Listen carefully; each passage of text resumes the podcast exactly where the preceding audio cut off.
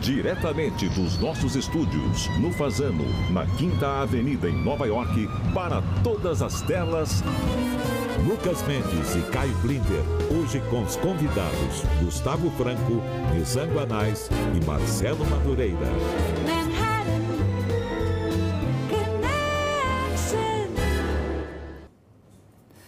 Boa noite, bem-vindos. Estamos conectados no ar para todo o Brasil pela TV Cultura e emissoras afiliadas e com o mundo pelo YouTube, Twitter, Facebook e Spotify. Hoje temos conosco o comediante Marcelo Madureira, temos o bis do publicitário Nizam Guanais e o ex-presidente do Banco Central, economista Gustavo Franco, com suas lições amargas, seu novo livro. Nós vamos conversar com nossos convidados. Antes da conversa com eles, antes de trazê-los, um agradecimento a Claro, que está conosco desde o início dessa nossa reencarnação, uma nova encarnação na cultura. Você acredita em reencarnação, cara? Agora eu acredito. Eu estou aqui com você sentado. Vamos conversar com o comediante Marcelo Madureira, que já esteve conosco noutra encarnação, lá na época da eleição da Dilma. Muito obrigado, Marcelo. Obrigado a vocês, Lucas. Marcelo, agora você tem 45 segundos. A gente sempre abre esse programa com os destaques da semana. Você tem 45 segundos para nos dizer qual o destaque dessa semana para você sobre o Brasil.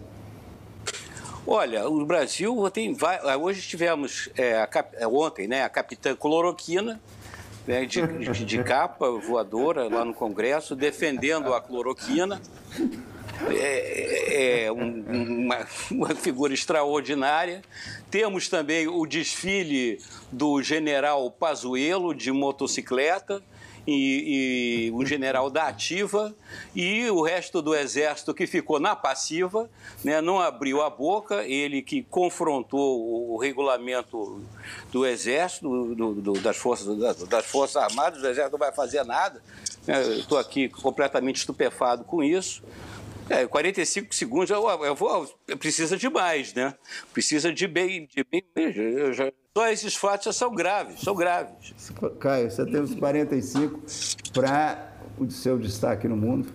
Primeiro, uma confissão pública. Eu nunca fui do partidão e nem de nenhum partidinho, para deixar claro. Falando em partidão, o meu destaque é naquelas terras que foi do, do partidão o Lukashenko, o ditador da, da Bielorrússia, segue o modus operandi do seu protetor e poderoso chefão, o Putin. Ou seja, o recado: nenhum dissidente está seguro, inclusive fora das fronteiras do país.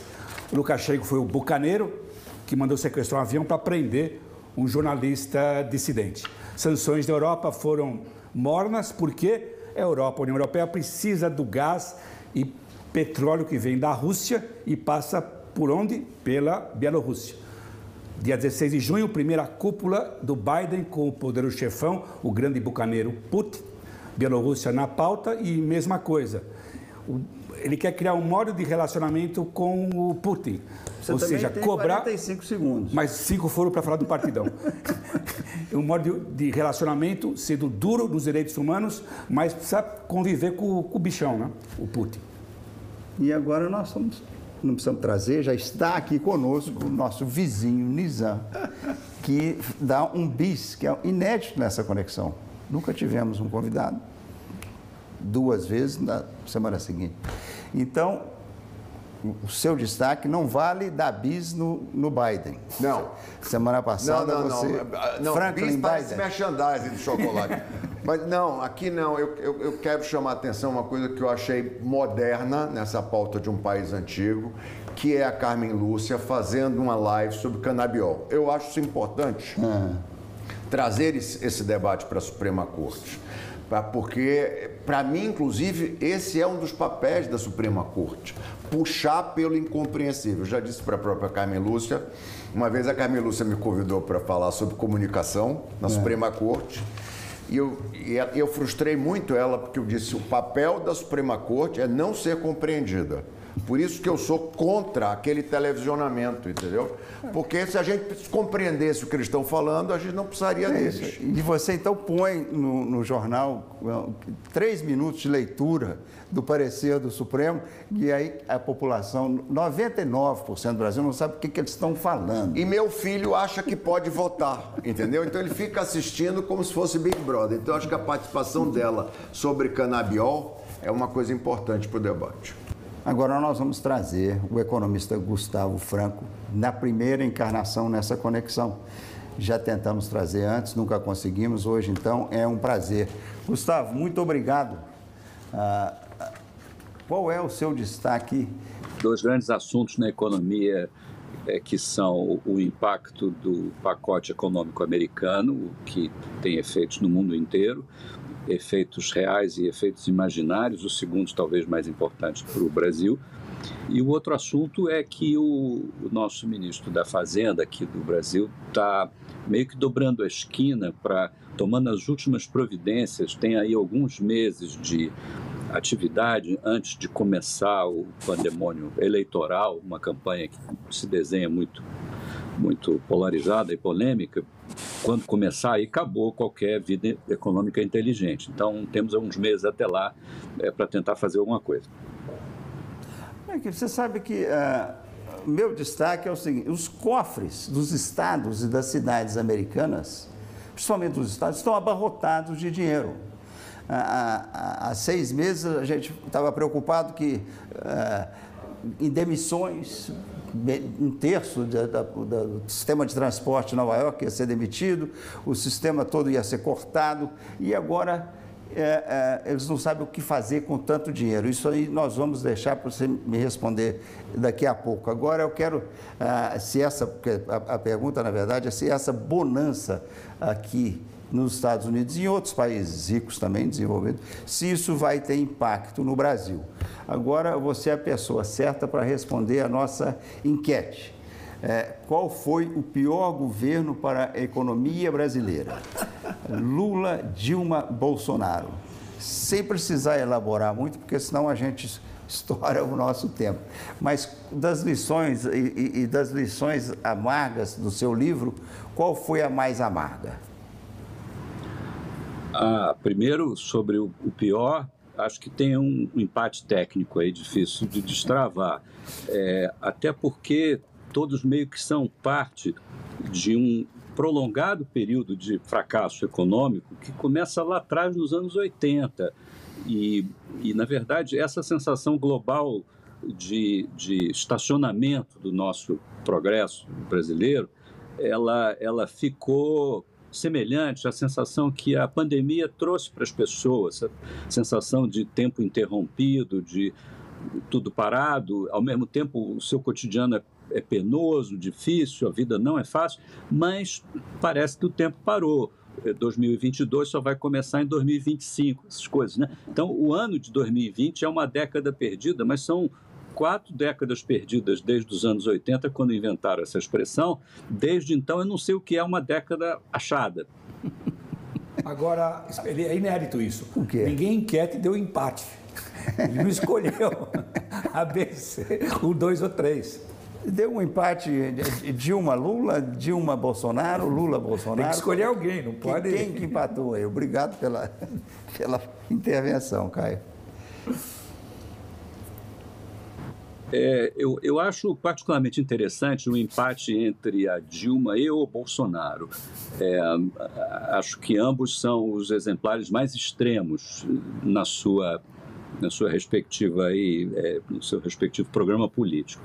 É, e no entanto, ambos parecidos em personalidades difíceis, às vezes engraçadas, frequentemente grotescas, e que na economia não foram nada bem.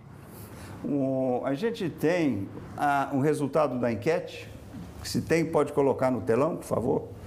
Ah, o governo Bolsonaro ganha disparado com. Não, ganha com 48,9%, governo Dilma 43%, o Lula 8%. Parabéns para o Gustavo, quase empate. É quase, quase empate. Parabéns. É um, é um é. profeta econômico. Não é à toa que... Assim, não, sei, não foi marmelada. Não é à toa que esse cara fez o plano real. Oh, cara... contrata para o programa. Isso Agora, o Gustavo. Parte técnico, não é isso? Dentro do, do erro técnico, é. do erro estatístico. Mas eu, eu, eu posso fazer uma pergunta para o Gustavo? Você vai poder. Pode, pode agora. Está liberado. Gustavo, é, por que então uma parte da Faria Lima apoia tanto Bolsonaro? Ah, eu não acho que eles apoiem para começar, não é amor sincero, né? É, a, a, a, Faria Lima, tal, tal como é conhecido esse segmento da sociedade, é, é, um, é uma turma que vota com o bolso é, é, e tentarão estar em termos favoráveis sempre com a liderança política. Foi assim com a Dilma também, mais ou menos é, automático, porque teve essa transição do Lula para a Dilma, é, e embarcar na canoa Bolsonaro foi mais complexo, mas ok, os empresários têm que tocar a vida. É, e aí é, é, complexo, no começo de um governo assim como o do Bolsonaro, já abandonar o governo porque ele não tem credenciais ou porque temos certeza que vai dar errado é, são quatro anos. Então, muita gente, sim, foi trabalhar com ele é, para ver se não. Enfim, dá certo, acho que é uma proposição distante, mas dá pouco errado já seria é, assim, uma, uma tarefa honrada. Ô, Gustavo, das lições amargas do seu livro, qual a mais amarga? E a gente tem um livro para colocar no telão, por favor? Diga, Gustavo. A mais amarga é o, o tempo perdido. É, posso falar, talvez, a partir da minha própria experiência, é, eu, eu, eu me formei economista nos anos 80 com a sensação de que 40 anos depois o Brasil ia ser um país rico. É, e 40 anos depois o Brasil não é um país rico um país parecido com a gente, lá atrás, a Coreia do Sul, se tornou um país rico, ou seja, não era impossível é, de jeito nenhum. É, sem falar na China, outros países asiáticos com grandes progressos, mas a Coreia em especial estava exatamente onde o Brasil estava em meados dos anos 80 e hoje é um país rico, é, cuja renda per capita talvez seja 70% da renda per capita americana, tendo sido, sei lá, 5% lá atrás. É, e o Brasil não, o Brasil ficou parado aonde onde estava nos anos 80, e isso é frustrante. A gente não gosta de reconhecer porque parece que a gente está é, deixando de acreditar no futuro do Brasil. E isso é quase como renunciar à nacionalidade brasileira, se você perder o seu otimismo estrutural. Que eu não quero perder, ainda que as notícias sejam, sejam ruins sobre como foi o progresso econômico brasileiro nesses anos todos. Madureira, você queria fazer, você sempre tem um, um bom astral. Não, tem um ótimo astral. Não, tem um ótimo. Eu sou um cara otimista por natureza. O Brasil é um país disfuncional, isso está é, tá claro. Mas tem uma coisa que é altamente eficiente no Brasil, né, que é o atraso. O atraso no Brasil, ele funciona que é uma maravilha. Tanto é, o exemplo mais recente, né, que os dois, os, do, os dois lados do atraso, porque o atraso no Brasil ele não é ideológico, o atraso no Brasil ele se une com uma eficiência. O, os dois lados do atraso, tanto o Lula quanto o Bolsonaro, foram buscar apoio no patriarca do atraso, que é o José Sarney né, agora, imediatamente. O único momento, talvez, que o atraso tenha sido derrotado na história brasileira foi na abolição da escravatura. Mas ele rapidamente se organizou e derrubou a monarquia. Né? Não que eu seja monarquista, não, mas a história assim o demonstra. O atraso brasileiro, o atraso no Brasil, ele é o atraso mais avançado do mundo. Talvez nós sejamos o, último baluarte do atraso no mundo. Né? Nós somos a vanguarda do atraso. Gustavo, você tem dois minutos para comentar o comentário? para discordar. Se você quiser discordar, pode. Não pode, senão fica um, pro... tá um programa de consenso aqui. Então ele tem que discordar do Madureira, né? Não, não, não vou cometer essa imprudência, inclusive porque concordo. Mas vamos lá. É, o, o, o, o, atraso aparece no meu livro com o nome de procrastinação, é mais erudito, vamos lá, mas é, é um pouco a mesma coisa. É, tem uma frase que acho que é do Câmara Cascudo, o Brasil não tem, é, só, é um país de soluções adiadas. É, tudo pode demorar mais um pouquinho, mas o mais um pouquinho é mais uma geração. Né? As reformas demoram, tudo demora tanto que você, no caminho, esquece do que tinha que fazer e o tempo vai passando, o tempo vai se perdendo. Marcelo mencionou aí a abolição da escravatura, podia ter acontecido uns 30, 40 anos antes, não é isso? E durante esses 30, 40 anos do século XIX, nós que tínhamos um nível de renda parecido com os Estados Unidos, ficamos para trás, né? É, e você nunca recupera esses décadas perdidas assim, relativamente à, à concorrência entre, entre países. É, o tempo, a experiência do tempo é, é, é, é um dos aspectos mais interessantes, negativos da pandemia, e ela sim, é semelhante a que se passa com a experiência de desenvolvimento econômico brasileiro, tempo perdido. Não é que a gente necessariamente precise ser pessimista sobre o Brasil. O nosso futuro glorioso está ali ao alcance da mão, só que a mão não se mexe. Não é isso? A, a falta de capacidade de execução, das coisas que nos levam ao progresso é gigantesca, tendo que ver com a nossa indecisão, esses nossos impasses políticos e, ao mesmo tempo, essas lideranças é, do atraso, grisalhas, sempre muito sabichonas, assim, não recomendando não balançar o barco, e assim o barco não balança, mas não sai do lugar. Né? Lucas, rapidinho, o Marcelo foi muito camarada não. com a Bielorrússia. Partidão é partidão. Eu acho justo colocar a Bielorrússia como companheira, camarada do Brasil, na vanguarda do atraso. É uma injustiça. É uma injustiça. Semana passada, já que a gente está falando tanto em atraso, semana você teve uma citação, uma sacada boa. Você disse que o Milor Fernandes uh, disse que as, as boas ideias quando envelhecem. Quando velhinhas vão, vão, vão pedir asilo no Brasil. Elas mudam para o Brasil. Para o Brasil. Chegam. E o pior do Brasil é outro agora, eu vou inventar uma paráfrase. E as ideias burras novas também vão para o Brasil, não só as ideias. Voltamos no próximo bloco com a mesma equipe econômica e não econômica e sem o economês. É tudo que a boca come, a boca que come tudo. Tudo que come na boca, as bocas que se consomem. É tudo.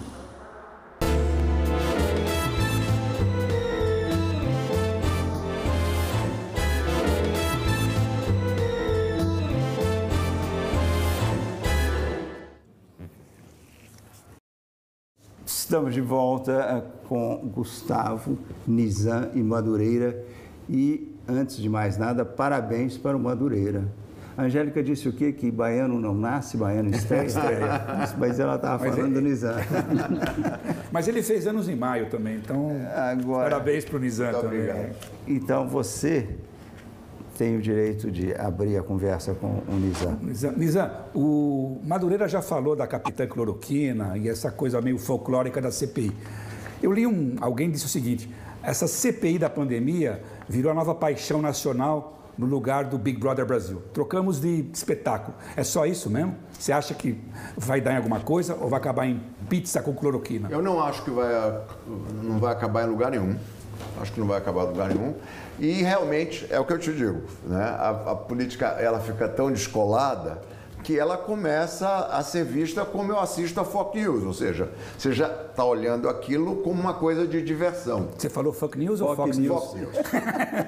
Mas podia ser podia um trocadilho. Ser, né? Mas tudo bem. Podia ser um trocadilho. Eu endosso, eu endosso. Por isso que eu defendo muito, por exemplo, a candidatura do jovem governador do Rio Grande do Sul, Eduardo Leite. Porque ele fará mesmo que não seja a solução do centro, aonde eu é, me encontro e apoio como cidadão, porque os Estados Unidos, o Brasil tem essa mania de você ficar mudando de partido e tal. Não. Como no Brasil não tem consolidação de partidos, é, eu me defino mais por um campo. Ah, então eu defendo a, a, a pré-candidatura dele justamente para que a terceira via tenha algum nível de debate. E mesmo que ele não ganhe, o debate sai ganhando. Porque senão a gente vai ficar uh, assistindo a, a, nada, sabe? Ao feitiço do tempo que ele falou ali. Ou seja, você acorda todo dia e parece que a, a história não anda no Brasil. Tem um filme famoso sobre isso. É, eu, aquilo para mim é a cara do Brasil. Então nós precisamos que empurre, é. que venha a ideia. Vamos cometer erros novos. Isso no, eu defendo com muita ou paixão. Seja, no Big Brother Brasil ninguém é eliminado da casa. Tá todo, Exato. mundo, tá todo mundo na casa. Ninguém é, não, tem reentrada. Né? O sujeito vai buscar. Ô, Madureira, você tem a oportunidade agora de perguntar qual é a lição amarga ou doce você quer aprender com o Gustavo. Bom, eu tenho o privilégio de, quando em vez, é, estar pessoalmente, com máscara, evidentemente, com o Gustavo Franco e poder fruir do pensamento dele. Mas é, é, eu, eu, perguntaria a ele se ele não acha, por exemplo, que é, o Brasil inteiro, quer dizer, a nossa classe política está é, tá, tá, criando aí uma, uma cilada na questão da. Seria o contrário da procrastinação ao trazer as eleições de 22 para cá, para a, a, a valor presente e você esquecer da agenda que a gente tem hoje, que é pandemia, combate à pandemia, fome, desemprego e um problema gravíssimo que é a educação. Uma, uma quantidade imensa de jovens e crianças pobres que estão sem aula. Né? Como é que, é, é, como é que você vê isso agora, né? É, é dentro, da, dentro aí do, do teu campo de, de, de estudo que é a economia, das consequências? Ah, de uma, de uma fórmula, eh, de uma forma muito simples, Marcelo, que é o seguinte, tem o, o, o processo eleitoral consome é, boa parte do primeiro e do último ano. Você tem o, mei, o meio do governo para formular e, e, e convencer o parlamento e, e, fazer coisas transformadoras. É, e é, é difícil.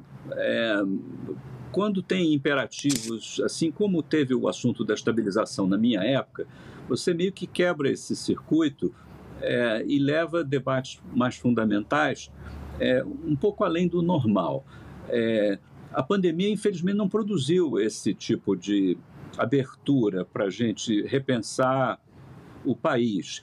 Algumas coisas foram inovadoras e pareciam que que podiam abrir é, brechas novas, o auxílio emergencial, é, mas que esbarra no assunto da informalidade. Então, por que, que somos assim tão informais no mercado de trabalho? E, enfim, é, mas não, é, em vez disso, o país está agora consumido com essa diversão da, da CPI e, e enfim, e a agenda econômica ficou esquecida.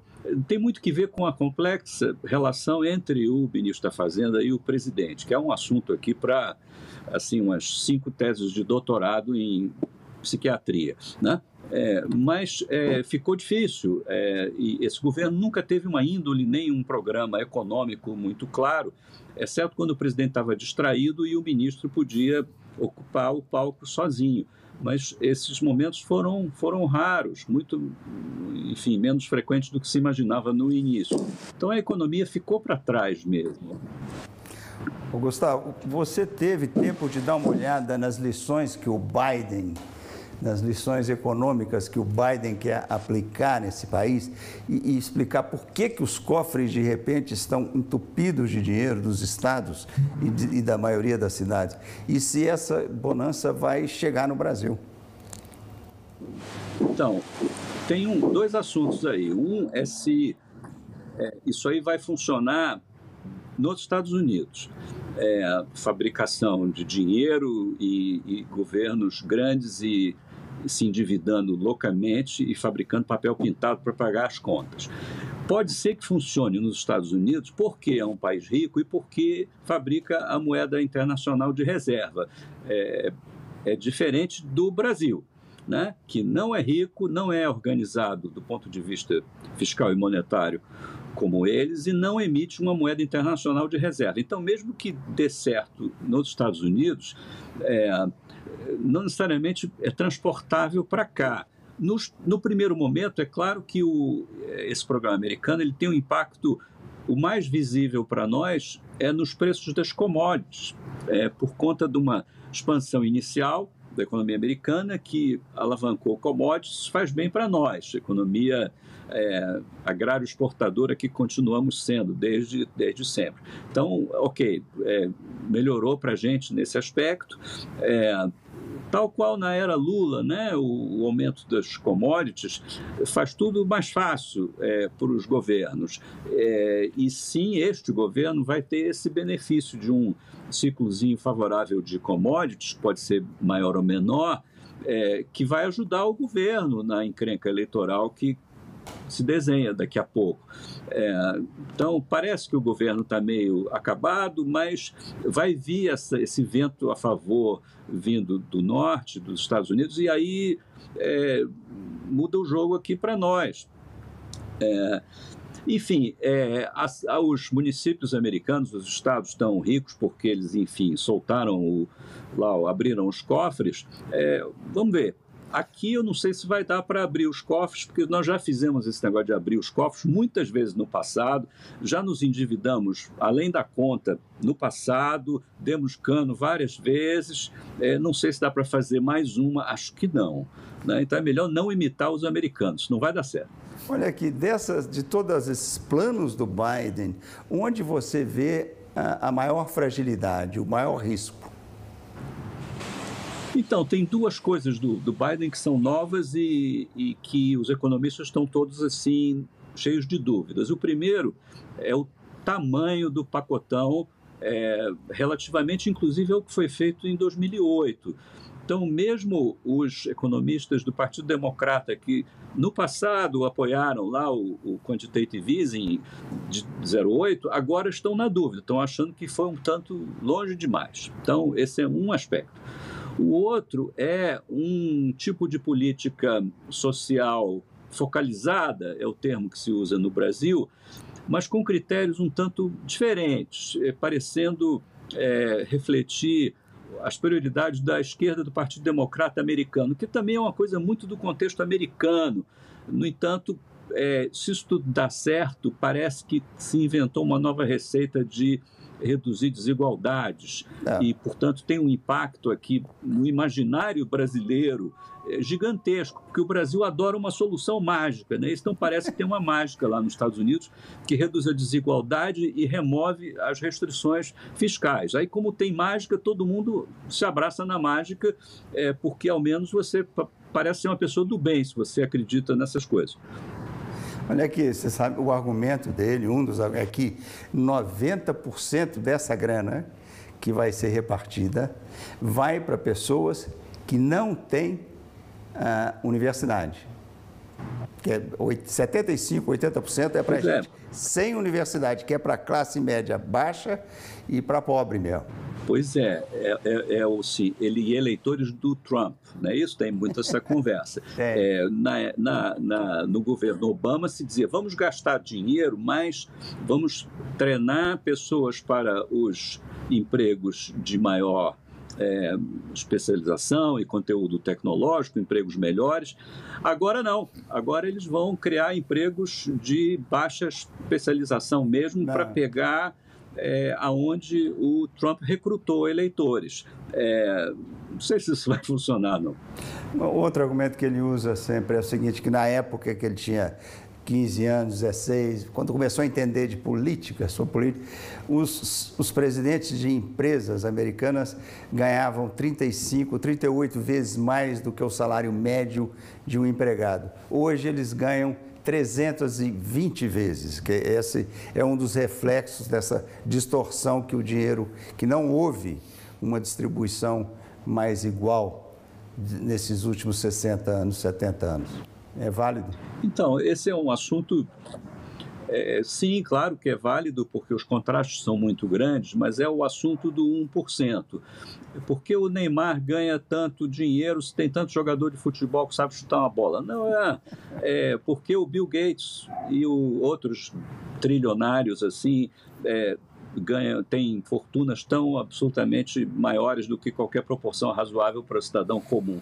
Esses números são difíceis de contestar. Sempre é possível fazer alguma coisa que vai ser progressiva, do ponto de vista tributário, ou que seja.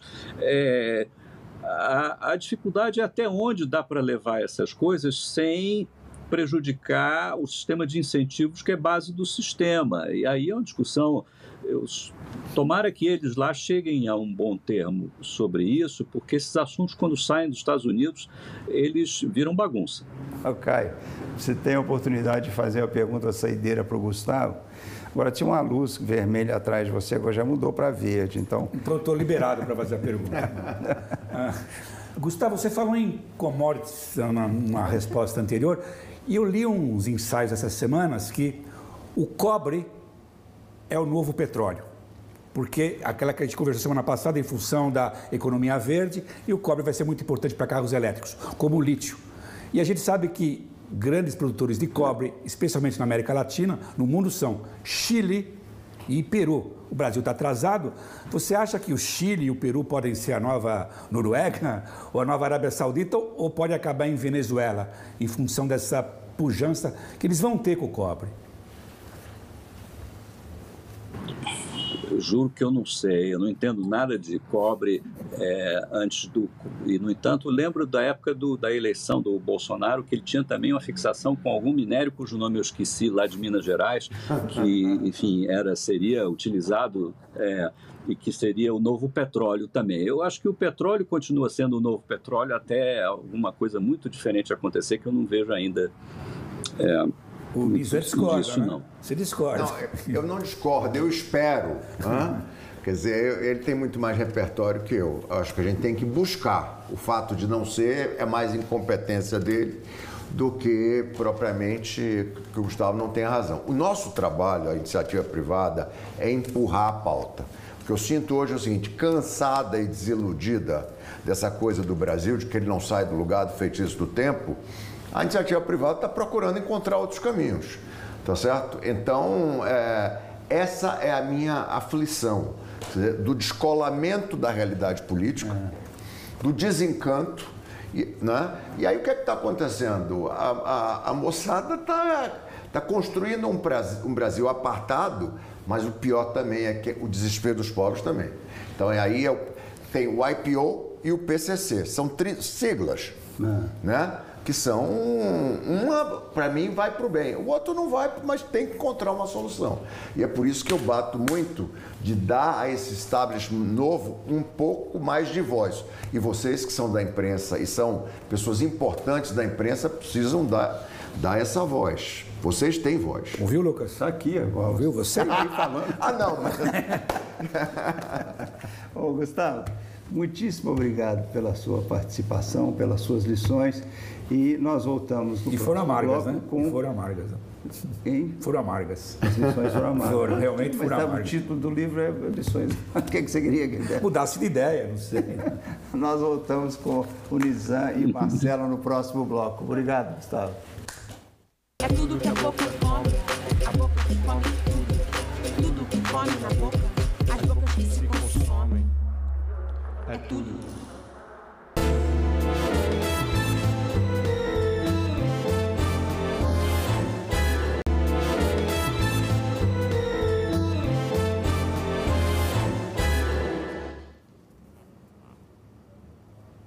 Estamos de volta com Caio, Nizam e Madureira. E o Caio disse que quer trabalhar mais, trabalhou pouco até agora. Você tem prazer de fazer uma pergunta. Um bis, a segunda pergunta para o Nizam. Nizam é o seguinte: você quer passar mais tempo aqui em Nova York? Você está maravilhado com a ideia do home office. É. Mas os vários estudos mostram que as cidades mais pujantes hoje nos Estados Unidos não são as Nova Yorks, não são as São Francisco, são cidades que talvez você nem saiba o nome, no interiorzão, como Greenville, na Carolina do Sul, Provo, Utah. São cidades médias, com muito setor financeiro, uh, com muita indústria, uh, moradia com preços acessíveis à população e, muito importante, para onde estão indo os imigrantes, legais e ilegais. Te convenci a mudar para Provo, Utah? Não, porque você vai ficar... meu filho não mora lá. Mas eu acho assim, aqui tem uma efervescência do mundo. Então, num, num mundo em que talvez você não, não tenha tanta possibilidade de viajar, e a, Nova York é como se você pudesse ficar viajando pelo mundo, tá certo? E isso me, é, me alimenta. Nova York também tem grandes possibilidades de aprender, que é uma coisa fundamental para quem trabalha o meu trabalho. Então, esse entroncamento de Nova York com o mundo é importante para mim. Mas sim, essas cidades, ao meu ver, tem que estar no meu, na, no meu radar e na minha atenção. Porque muita coisa interessante, por exemplo, Boulder é uma cidade que é um fenômeno de alimentação. É, tá certo? E outros. É, um, é, uma cidade maravilhosa. Maravilhosa. Eu sei porque minha primeira mulher é de lá. Então, tá, é, a, a, o centro da maratona, que é um negócio da minha área de interesse, lá mora o Jim Collins, é. que é ao mesmo tempo um dos grandes consultores do mundo é, e, e, e maratonista. Enfim, tem muita coisa nessas cidades eu morei nos Estados Unidos, eu fui exchange student. Então eu morei em Pisga, Pisga, Iowa, que tem e continua tendo 200 pessoas morando lá. Foi boa experiência? E eu acho que são, ah, as, me... acho que são as mesmas. É? Não, são maravilhosos, porque aí você entende, por exemplo, o Trump. Você entende esse, é, essas pessoas é. que os, os democratas estão querendo contemplar. Mas olha aqui, Caio, nós estamos falando aí de cidades bacanas, cidades que estão prosperando, mas você tem cidades ricas, como Nova York e Los Angeles. Los Angeles tem 66 mil pessoas sem teto.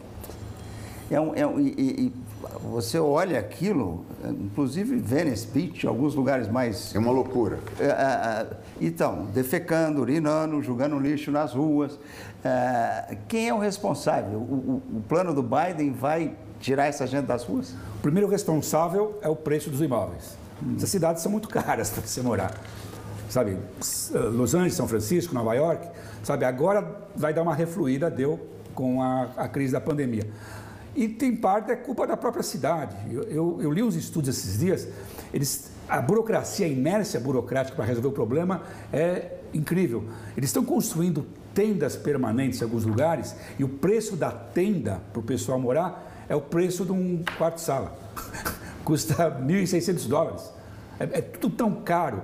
O dinheiro do Biden pode ajudar. Teve um juiz em Los Angeles, é. deu uma ordem para a prefeitura: vocês têm que usar um bilhão de dólares da grana que está vindo em parte do estímulo para resolver essa porcaria. É uma vergonha uma cidade fazer isso. E tem várias cidades americanas que estão abarrotadas porque estão recebendo a grana do, do Biden e estão usando esse dinheiro diretamente para trabalhar em cima dessa crise sem teto. Mas por isso que eu acho chocante, por exemplo, eu, eu, eu vou a São Francisco, a miséria, é. pessoas enlouquecidas na rua, tá? E é mais chocante, eu quero dar aqui o prêmio de babaca do ano ao Jeff Bezos, porque é um homem que com o dinheiro que tem, compra um barco de 500 milhões de dólares. Ele pode fazer isso se o mundo não tivesse essa demografia e o lugar onde ele está. Então eu quero dar a ele o prêmio tá certo?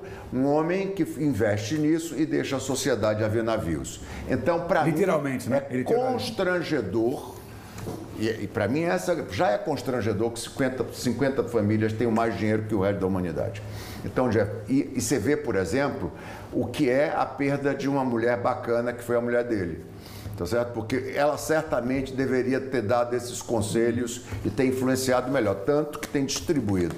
Aliás, as duas melhores divorciadas do mundo são bacanas, é a Melinda e a, a Mackenzie, a Mackenzie é do beijo, e a Melinda Gates. Feita também, de uma maneira maravilhosa. Então, num lugar que tem essa demografia e esses problemas, quer dizer, é, é, é esquisito tá? que justamente na Califórnia você veja esse tipo de coisa, onde está lá o centro da riqueza do mundo. É. Madureira, você conhece os Estados Unidos, você, acho... você citou vários casos do, hum. do, do, preço que o Brasil vai pagar pela inércia durante a pandemia, pela falta de, de reação inteligente e, e rápida. Entra na nossa conversa. Não, pois é, eu estava pensando aqui, eu acho que, por exemplo, casar com um bilionário desses e depois separar é uma política social, então, pelo jeito, né? uma política social assertiva. É distribuição de renda, né? É Você já... É, é, é, Eu, inclusive, apesar de ser um, um, um heterossexual convicto, como dizia né, o Ivan Lessa, né, o finado e querido Ivan Lessa, eu, eu até, me, me, dependendo né, das condições do prenup, eu me ofereço né, para casar com Jeff, com Jeff Bezos e convencer ele a desistir desse, desse desse iate aí de 500 milhões aí, ah, que, que realmente... Na cultura judaica tem um, é, tem um termo, o, o Caio deve conhecer, tsiniut, que é você tem que ter um recato. Você até pode, mas não deve, entendeu? É melhor você se dedicar a causas mais nobres, né? Porque é feio você ostentar, não faz sentido, né? Você tem que se dedicar a coisas é, de caráter mais, mais enriquecedores do, do ponto de vista espiritual espiritual, intelectual, do que ficar. Para que um iate de 500 milhões? Essa foi a grande lição da pandemia. É, a gente não precisa de um montão de coisa aí que a gente fica empilhando, né? É, a gente tem que ser mais simples, mais frugal. Eu acho que essa é a grande lição da pandemia para nós, os privilegiados aí. Eu estou decepcionado. Os miseráveis, como sempre. É, eu estou decepcionado com o Madureira. Eu achei que ele queria casar com a mulher do Bezos, ou com a mulher do Gates. Não com o Bezos ou com o Bill Gates. Ele, quer casar com ele. Ele explicou você, que ele está comprando um outro você, iate. Caio, você está sendo. Você está sendo careta, homofóbico e radical, como sempre. É, eu vou ao suio! Ao suio! Você é homofóbico! É é? eu, eu estou sendo politicamente correto. Pessoal parar. Eu, não, eu vou lá tirar dinheiro do Bezos. Eu vou tirar o dinheiro da mulher do Bezos, que ela já está distribuindo. É a capilaridade, tá entendeu? Certo, tá certo. Você foi muito mais sério. Então, sabedoria que é superior a mim. Vocês estão de sacanagem. É... explicou que para comprar. Eu vou, eu vou lá na, eu vou na fonte. Tanta gente chocada com o iate 500 milhões que ele comprou um outro de 10 porque aí ele chega no de 500. Exatamente. Exatamente. Agora vamos falar de um grupo que a gente nunca fala nesse programa. A gente está falando sempre, às vezes, de índios da Amazônia. Amazônia. Como é que você fala Navajo em português? É Navajo? O brasileiro fala Navajo? Eu, eu estou tão colonizado que eu só sei falar Navajo. Pois é. Eu não sei falar em português. Você sabe que os Navajos, ou Navajo, hoje são a maior tribo dos Estados Unidos. Eles passaram os Cherokees. E é uma tribo, muito, eles estão distribuídos em três estados, Arizona, Utah e Novo México. E é, eles têm universidades, eles têm o próprio sistema judiciário, eles têm ah, escolas ah, de polícia, academia de polícia, ah, e eles têm até uma espécie de embaixada em Washington junto das outras embaixadas. É uma nação navajo tem lá uma representação para ter acesso à Casa Branca, para fazer lobby.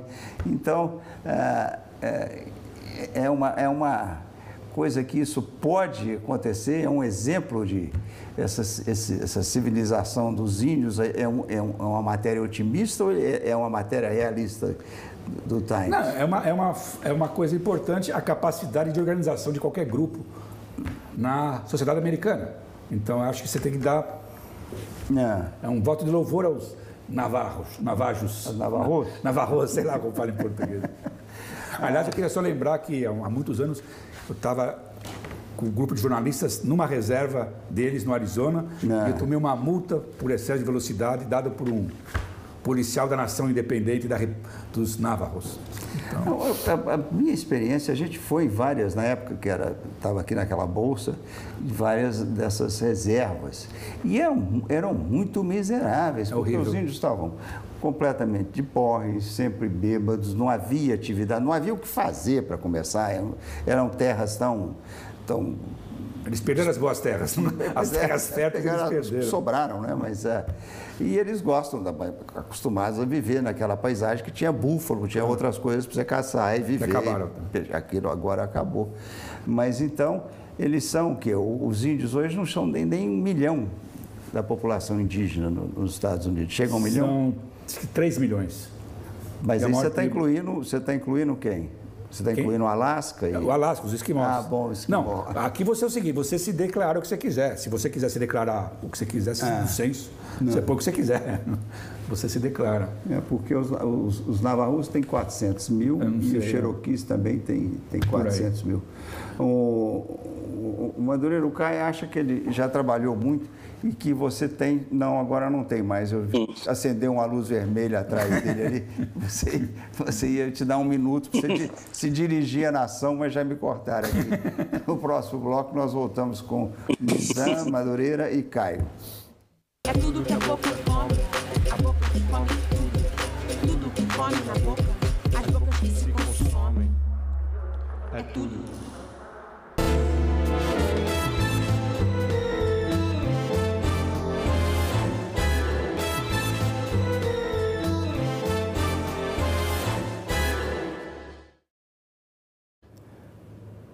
De volta com Nizam Madureira, Caio. Nizam, você é um homem que entende, entre tantas coisas, você saca de imagens. Né? E, e engraçado, depois você vai até me explicar por que, você não gosta de ser chamado de publicitário, que você é um cara mais aberto do que um. tem uma cabeça mais aberta do que a de um publicitário. Mas essa semana saiu uma, uma história sobre destruindo a Madre Teresa. Mais uma, que ela já tinha, já havia uma outras, ou já haviam outras histórias falando que ela era uma pessoa cruel. Agora são devastadoras as histórias contadas pelas próprias freiras que trabalhavam com ela. Bom, ela, ela, ela, de, de, ela passou a ser uma das pessoas mais cruéis, e não só com as freiras, como as, com as crianças. Como é possível recuperar uma imagem destruída sem reencarnar? Veja bem, eu primeiro quero fazer um, um, um reparo aqui. Não reparo não, mas esclarecer. Eu, eu tenho muito orgulho de ser publicitário. Só que eu acho que a indústria mudou e a gente precisa é, ter um papel maior, que, que inclusive é o papel que se tinha no início, que era o papel de estrategista. Então, meu ponto é esse. Tá? É como se o nome publicitário, e nós lidamos com percepções, tivesse ficado num determinado momento do tempo e que agora que ele precisa evoluir para ter um papel mais amplo. É, esse é meu ponto. No caso dela, eu não sei, vou fazer que nem o, o- o nosso querido Gustavo, eu estou por fora desse assunto aí. esse negócio de Mas, por fora desse assunto, veja bem, é, é preciso ver primeiro as fontes, porque hoje é cancelamento de, de tudo, tá certo? Bom, para ter convivido com ela, essas fontes devem ter velhinhas e devem ser do século passado. Mas, enfim, são as próprias feiras. É. E aí, é, é, tem que ver é, as coisas que são o seguinte: hoje nós estamos legislando o, o futuro, o passado com olhos de futuro. Então, se você olhar, por exemplo, os comerciais que eu criei, muitas das coisas que eu criei no passado, eles não fazem o menor sentido e hoje são completamente fora do tom. Então a gente precisa entender primeiro qual é o, o- o- contexto em que está se analisando ela. Tá certo? Quando você vê, por exemplo, os antigos programas ah, do- ah, da comédia, né? Vamos lembrar Chicanísio e, e, e Jô Soares, aquelas coisas não parecem. Então, meu medo é em que contexto. E ao falar isto, eu já estou lhe dizendo é, de como eu olharia se tivesse que trabalhar é, é, uma campanha para ela. Tá certo? É, é buscar a informação, contextualizar as coisas, tá? E conter eh, danos, porque se você quiser, eu posso encontrar coisas horríveis na história de Pedro, de Paulo. hã?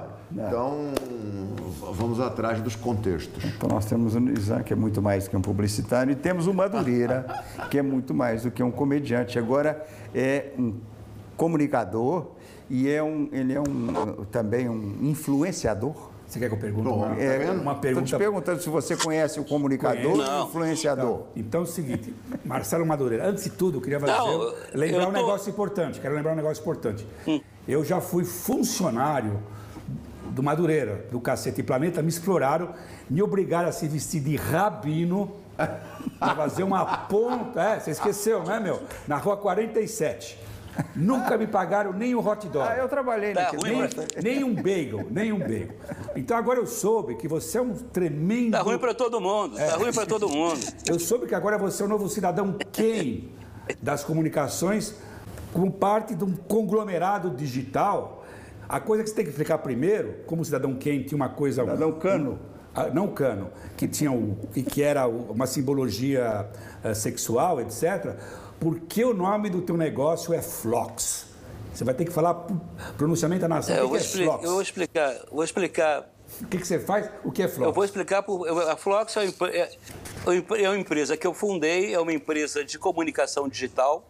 A gente atua em todas as plataformas digitais. De certa forma, eu sou e me sinto honrado, um colega de Nizam, né? Se é que eu, eu posso ter essa, de ter essa ousadia, né? Mas eu, eu hoje tenho, tenho essa, essa incumbência. né? Fundei junto com o Pedro Paulo Magalhães, tenho, é é uma sociedade anônima. Nós temos canais digitais, como o Não Vai Cair no Enem, do Peninha, que trata de história. Temos um canal de geopolítica com, com, a- com o Tiago de Aragão, do Arco Advice. Temos canais, enfim. O Eric Clapton de Oliveira, que é entretenimento. Trabalhamos com empresas, enfim. Nós atuamos... O nosso principal, inclusive, de divisão é é memes, que em inglês é memes. né? Nós somos talvez a única empresa do mundo eh, que, que trabalha com memes. Até uns 10 dias atrás eu tive um, um encontro com o Mark Zuckerberg, que aliás é mais fácil conversar com o Papa, mais fácil conversar com o Biden que com o Mark Zuckerberg. Né? Eu tive vários, vários encontros antes, até para ter um shake hands com o Mark Zuckerberg. Mas enfim, estamos, estamos bem eh, eh, posicionados e eu fundei essa empresa Flox. E como eu já havia fundado a Caceta Popular, que depois se fu- fundiu com o Planeta Diário, fo- forjando Caceta e Planeta, eu resolvi fundar a Flox numa complementariedade. Porque o Flox eu aprendi com o avô do Bussunda, o finado e querido Freund Besserman, que imigrou para o Brasil nos anos 20, da Polônia, que a primeira palavra que ele aprendeu no Brasil foi sorvete de flocos. E ele caía na gargalhada falando sorvete de flocos, pedindo sorvete de flocos. Porque flocos, flocos, na Polônia dos anos 20, era como a garotada, né? Era, era o nome popular da genitália feminina, era flox. Entendeu? A, a cobiçada genitália feminina era Flox. Então, como eu já havia fundado a Caceta, baseado na, na, na Gazeta do Povo, lá da Curitiba, onde eu fui, onde nasci e fui criado, eu pensei, ah, então o nome vai ser Flox, né? Yin e Yang, para fazer complementariedade. E sou. So far, so good. so far, so good. É, é, ninguém esquece, ninguém esquece, né? Porque porque a- a- tem uma história por trás, né? E as pessoas sempre lembram do nome, às vezes confundem com a Fox, né? Com a Fox não tem nada a ver. Que maravilha. Mas é, é, eu acho que é, é, as pessoas sempre lembram. Eu tenho grandes, grandes clientes, Coca-Cola, é, Via Varejo, enfim. Estamos aí é, é, trabalhando, como, como todo grande, empre- é, grande, quem sou eu? Mas como todo empreendedor brasileiro, né, eu sofro muito. Mas eu, eu penso, eu sou igual, o, o empreendedor brasileiro é igual aqueles mártires, aqueles mártires muçulmanos, né, que acreditam que depois que morrem tem direito a 400 virgens e é, é o orgasmo que dura sete anos. Porque- Você só, você só tem direito a um Mas- sorvete de flocos. é? A única coisa que você tem direito é o sorvete de flocos. Paraíso. Vamos baixar. É, ba- sempre baixar. que possível. Vamos, baixar um pouco o astral aqui. É o seguinte.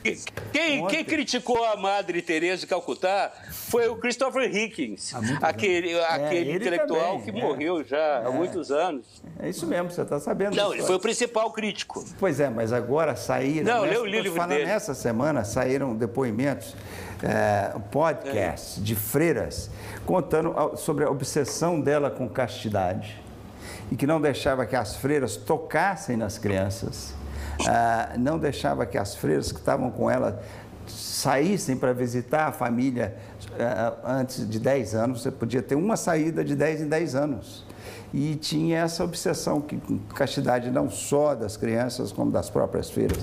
Mas, ô Caio, ontem foi aniversário da morte de George Floyd. George Floyd, um ano. Então, entre as outras manchetes, tem que 9 minutos e 29 segundos mudaram a, a, a, história do mundo, do racismo no mundo, ah, que teve uma repercussão internacional. Ah, eu pergunto, teve, provocou mudanças aqui grandes? Abaixo das expectativas, mas as expectativas estavam infladas. Não. Então, você teve algumas mudanças importantes de você controlar algumas táticas policiais. Isso cidades estão fazendo nos Estados Unidos, estados. Não pode usar braço de ferro, como foi a causa da morte uh, do Floyd.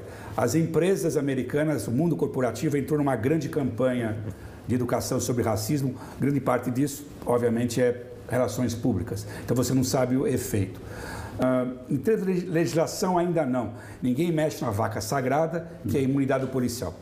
É. Ou seja, quando ele comete abuso ou crime, é muito difícil você atacar essa corporação. E, finalmente, uma coisa que o Gustavo comentou no programa, o que mudou muito, que impulsionou muito o, o Biden, em função do Floyd também, é tentar atacar de forma sistêmica o racismo, que está ligado à violência policial, com esse tentar diminuir as desigualdades sociais, especialmente com crédito para a criança para diminuir a, a, pobreza infantil. Ele acha que isso é uma maneira de chegar e combater o racismo e as sequelas ainda da escravidão. Pois eu te digo sistêmica. que o racismo, infelizmente, vai muito bem nos Estados Unidos, em vários estados americanos. Por exemplo, no Texas, eliminou esse mês todas as referências mais fortes sobre os abusos da escravidão no Texas, que eles não querem que ah, aquela defesa do Álamo dizer que o, todos os caras envolvidos, aqueles heróis do Alamo, eram todos escravagistas abomináveis. E, e também sobre os maus tratos com os mexicanos. Com os, no, então, os livros escolares do Texas estão passando por um tratamento stalinista, não aconteceu nada disso. Agora, mais de 20 estados passaram leis restringindo o direito do voto dos pobres, quer dizer, dos negros, mais de 20 estados.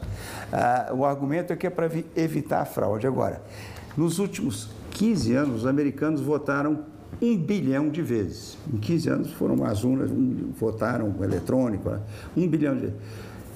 Você, quantos, acha, quantos votos você acha que foram anulados ou falsos? 31. 15 milhões, 31. Nessa última eleição só houve um voto falso, era de um trumpista que votou em nome da mãe e o voto dele foi anulado. Um voto na última eleição, eles sustentam, a Fox carrega o mito de que a eleição foi roubada. então, agora, você tem menos de um minuto para explicar por que, que o Bolsonaro quer a volta do, do, voto, do voto impresso. Eu, eu não consigo entender muitas coisas que ele defende, inclusive que prejudicam ele. É. Então, é, eu acho que eu passo aí a, a, a palavra para o Madureira, porque está muito mais no campo dele, porque o tratamento da pandemia não faz o menor sentido e esse do voto impresso, ele é inoperante e não vai para lugar nenhum. Madureira, você tem a palavra final. O minuto final.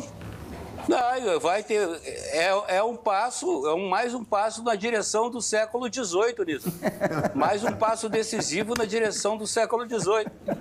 É assim que nós caminhamos. Agora, só mais um detalhe. Você vê, em um ano, você já teve o, o, o policial lá do caso George Foreman foi julgado, é, foi condenado e, e, e tudo. Aqui, a caso da, da Marielle, ainda nem descobriram ainda quem foi o mandatário, quem, quem mandou, quem matou, quem nem nada. Que vergonha, né?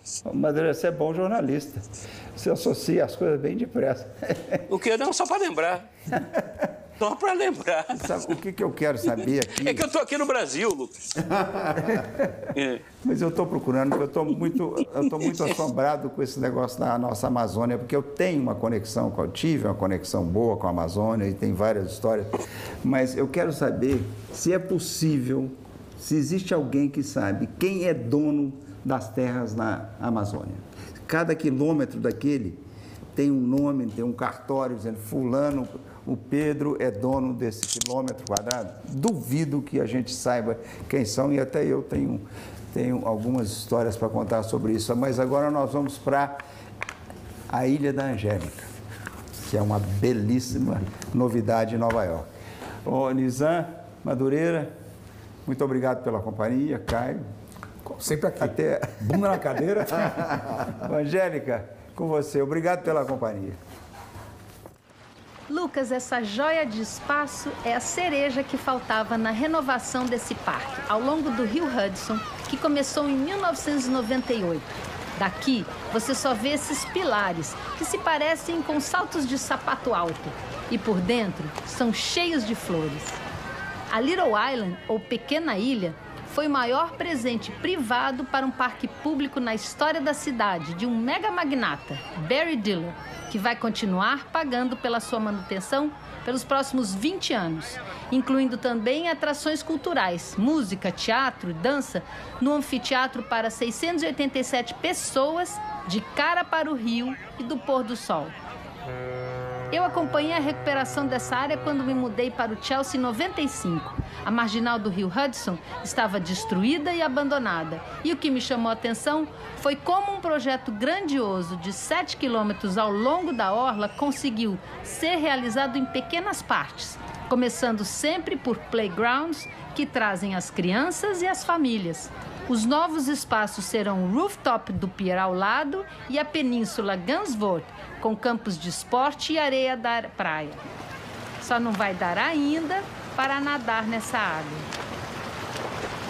É tudo que a boca come, a boca que come tudo. Tudo que come na boca, as bocas que se consomem. É tudo.